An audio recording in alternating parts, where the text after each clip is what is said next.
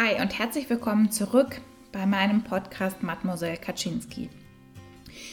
Diese Woche war eine sehr ereignisreiche Woche. Anders kann man es gar nicht sagen. Ich wurde diese Woche gekündigt am Montag, ähm, betriebsbedingt.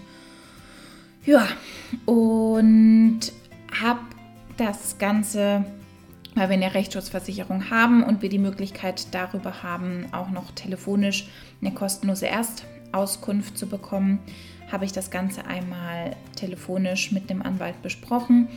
Der meinte, dass da durchaus Potenzial vorhanden ist, ähm, beziehungsweise, ja, wie soll ich sagen, es durchaus Gründe gibt, warum die Kündigung nicht rechtens sein könnte. Und ja, dadurch, dass ich die Rechtsversicherung habe, habe ich das dann nochmal persönlich mit dem Anwalt äh, besprochen, prüfen lassen und jetzt tatsächlich Klage eingereicht. Ja, deshalb auf jeden Fall eine sehr, sehr ereignisreiche Woche. Und ich möchte die Situation gerne mit, also nutzen und mit dir teilen, wie ich es schaffe, in dieser Situation gelassen zu bleiben und was für Methoden ich generell nutze, um einfach in so trubeligen Situationen, in so Situationen, in denen viel los ist, in denen man irgendwie oder Potenzial vorhanden ist, dass man da irgendwie abrutscht, Angst bekommt, wie man es da einfach schafft, das Ganze mit Abstand und etwas neutraler zu betrachten, anstatt in diesen Strudel von Emotionen da irgendwie reingezogen zu werden. Möglichkeit Nummer 1, die ich aktuell sehr, sehr häufig nutze, ist, das Leben im Endeffekt wie aus einer Filmkamera zu betrachten. Also entweder sich in die Lage hineinzuversetzen, dass man Regisseur ist. ich wusste schon, warum ich das Wort nicht aussprechen möchte. Regisseur. Ihr wisst, was ich meine. Ähm, oder aber, das ist das, was ich nutze, womit ich mich dann besser identifizieren kann, ist mein Leben gerade zu betrachten, wie als ob ich im Kino sitzen würde. Heißt, ich stelle mir dann vor, ähm, wirklich bildlich, wie ich im Kino sitze, wie ich äh, Popcorn esse. Ich bin immer im Kino Typ süßer Popcorn, nicht Nachos oder whatever, süßes Popcorn. Ich stelle mir das also bildlich vor, wie ich da sitze im Kino, wie ich Popcorn esse, wie ich Cola trinke und wie auf dieser Leinwand genau dieser Moment, in dem ich bin, beziehungsweise so die Woche einmal abläuft. Und dann muss ich sagen, wenn ich das so betrachte, ist mein Leben gerade einfach ein super spannender Blockbuster. Und ich sitze dann sozusagen, wenn ich irgendwie, also zum Beispiel nach dem Anwalt, nachdem ich tatsächlich Klage eingereicht habe, war es kurzzeitig so, dass mein Voldemort das Steuer übernehmen wollte und am liebsten zurückgerannt wäre und es schon ja herausfordernd war, da für sich so einzustehen und da Klage einzureichen. Und genau in dem Moment, als ich dann gemerkt habe, wie so diese Zweifel, diese Ängste, diese Anspannung, dieses Herzklopfen hochgeht, habe ich dann eben das genutzt, mich an diese Bushaltestelle gestellt und darüber nachgedacht, so krass, wenn man das einfach mal betrachtet als einen Film, dann ist es einfach unfassbar spannend, was als nächstes passiert. Ich habe jetzt Klage eingereicht. So, was passiert als nächstes? Wann bekomme ich da eine Rückmeldung vom Gericht? Wann ist der Termin? Ähm, wie reagiert meine Firma darauf? Also es gibt ja da so tausend Dinge, die irgendwie passieren können. Und anstatt dass ich in dem, Fall, in dem Falle dann sorgenvoll in die Zukunft blicke, ermöglicht dieses Tool mir einfach voller Spannung und voller Interesse die Sachen auf mich zukommen zu lassen. Genau. Die Methode hat mir tatsächlich auch weitergeholfen, als ich Anfang des Jahres ähm, versucht habe, ein Gläschen auszukratzen. Ähm, ich, kleine Ökotante, habe wieder neues Deo, neue Deo-Creme gemacht. Ähm, die alte war nicht mehr gut, dementsprechend war die da auch etwas hart und hartnäckig in diesem Gläschen. Ich habe die, dieses Gläschen ausgekratzt Und ähm, es war ein sehr kleines Gläschen. Mein Finger ist dabei umgeflippt sozusagen, also wirklich schmerzhaft, hat sich da weggebogen und war in dem Glas dann festgesteckt. Und das hat mir da auch total geholfen, als wir dann, also wir haben versucht, selber den Finger rauszubekommen, ging aber nicht. Wir haben versucht, das Glas selber kaputt zu machen, ging aber nicht. Und sind dann irgendwann ins Krankenhaus gefahren. Und auch da habe ich dann immer wieder versucht, das in dem Sinne abstrakt und zu betrachten, indem ich darüber nachdachte, so ganz allgemein ist es ja total spannend, wenn man mit einem Finger das im Glas feststeckt, ins Krankenhaus geht.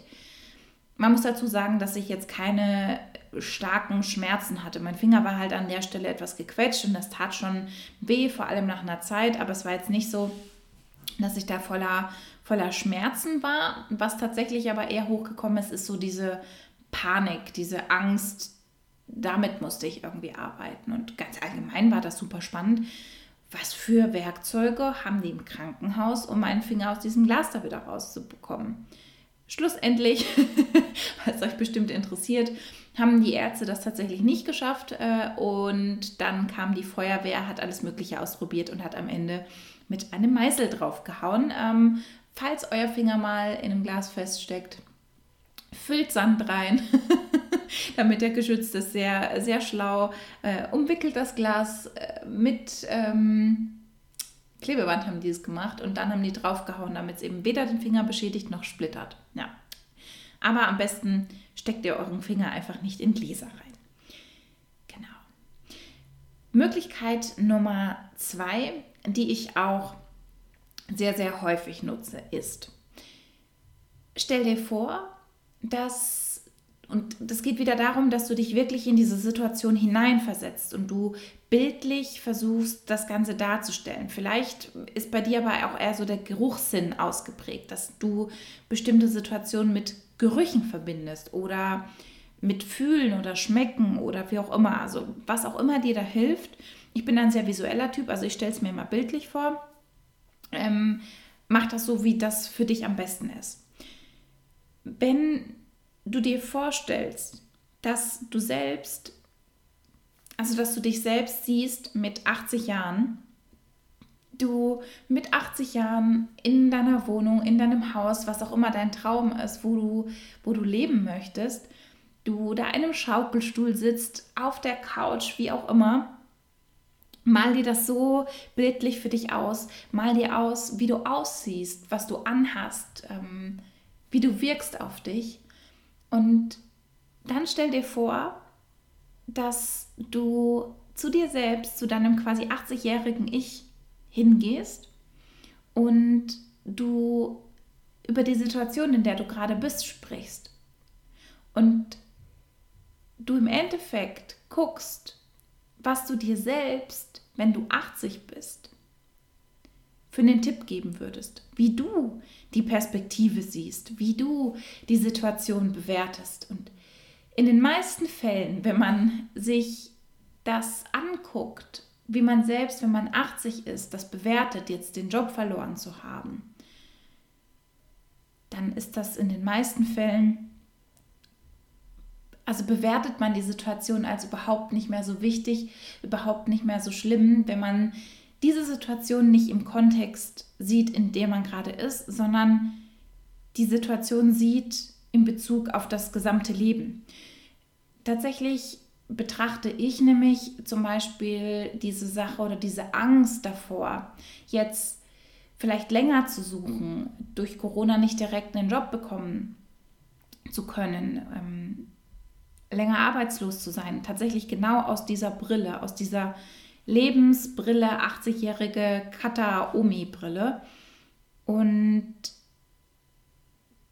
sage mir dann immer wieder, es interessiert, wird zu einem späteren Zeitpunkt keinen Menschen mehr interessieren, dass in Corona-Zeiten ich eventuell, weil ich weiß es ja noch gar nicht, ob das passieren wird, ob ich länger suche oder nicht länger suche. Vielleicht finde ich ja auch direkt innerhalb von einem Monat und innerhalb von zwei Monaten ähm, einen super Job, der mich glücklich macht als nächstes. Ich weiß es ja gar nicht. Das ist Schritt Nummer, also Punkt Nummer eins. Und zweitens wird da niemand mehr nachfragen und sagen, Frau Schön, aber in Corona-Zeiten, da waren Sie fünf Monate oder vielleicht auch acht Monate arbeitslos und sie wurden ja betriebsbedingt gekündigt in Corona-Zeiten. Also auch das hilft mir in der Situation Abstand zu gewinnen und aus diesem Gedankenstrudel, Angstkonstrukt sehr schnell wieder rauszukommen. Möglichkeit Nummer drei, das ist tatsächlich eine Sache, die ich selbst noch nicht ausprobiert habe, die eine gute Freundin von mir mir als Tipp gegeben hat. Liebe Julia, wenn du das hörst, gehen ganz, ganz liebe Grüße an dich raus an der Stelle.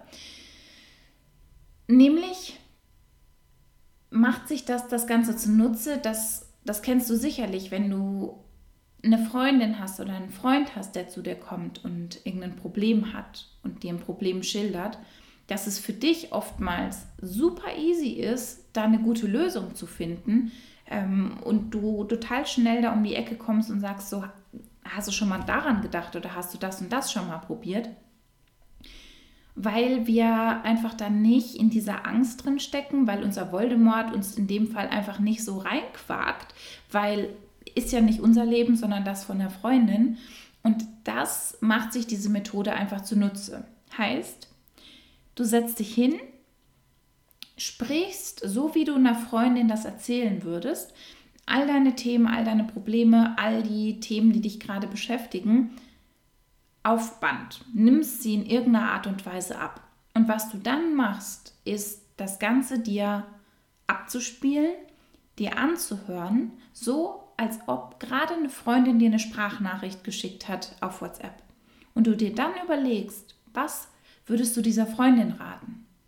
Und du damit es schaffst, Abstand zu gewinnen und das Problem einfach aus einer anderen und neutraleren Perspektive zu betrachten. Ich bin super gespannt darauf, ob und welche Methode du vielleicht schon für dich genutzt hast, welche anderen Methoden du für dich nutzt, um Dinge mit Abstand betrachten zu können. Und ja, wünsche dir auf jeden Fall noch einen wundervollen Resttag. Lass es dir gut gehen und fühl dich gedrückt, deine Kaczynski.